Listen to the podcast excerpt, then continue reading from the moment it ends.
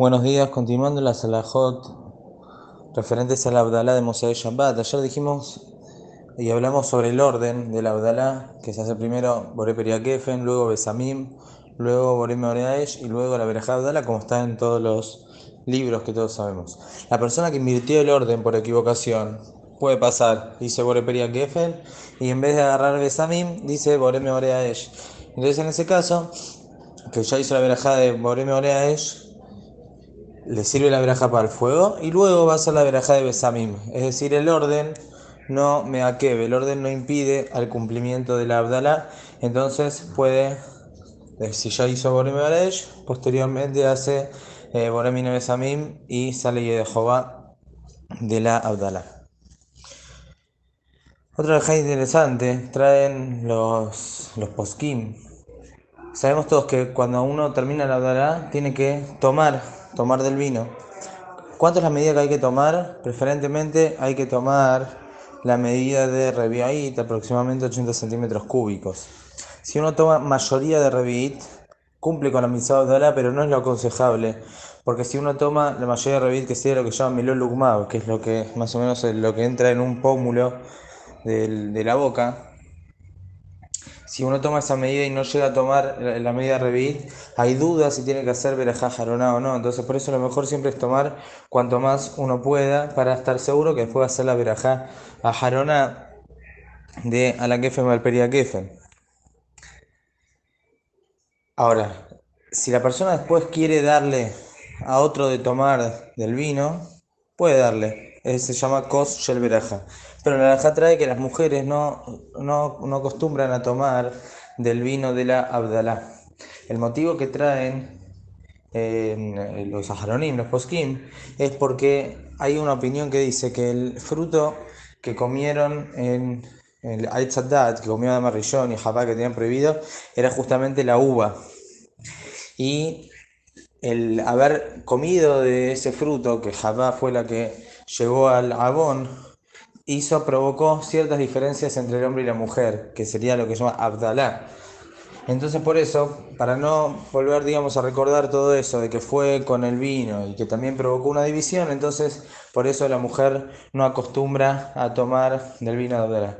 Ahí siempre escuchamos algunos otros motivos o supersticiones, pero en, los Haronim este es el motivo eh, que, que, traen y no otro motivo.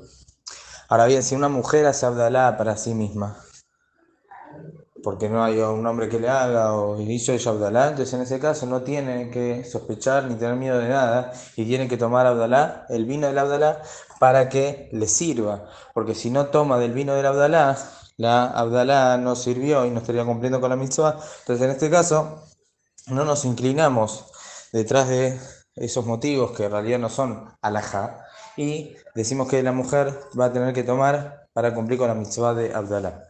Sabemos que hay ciertas costumbres en varias cosas del Abdalá, y muchas están escritas en los poskim, por ejemplo, de apagar la vela con el mismo vino del Abdalá y luego pasarse un poco de ese vino en los ojos, como limpiarse los ojos, esto es por Hibub Mitzvah. Es una manera de de demostrar que nosotros queremos la misma, como que la, usamos y nos ponemos en nuestros ojos. Son cosas que se hacen para embellecer la misma.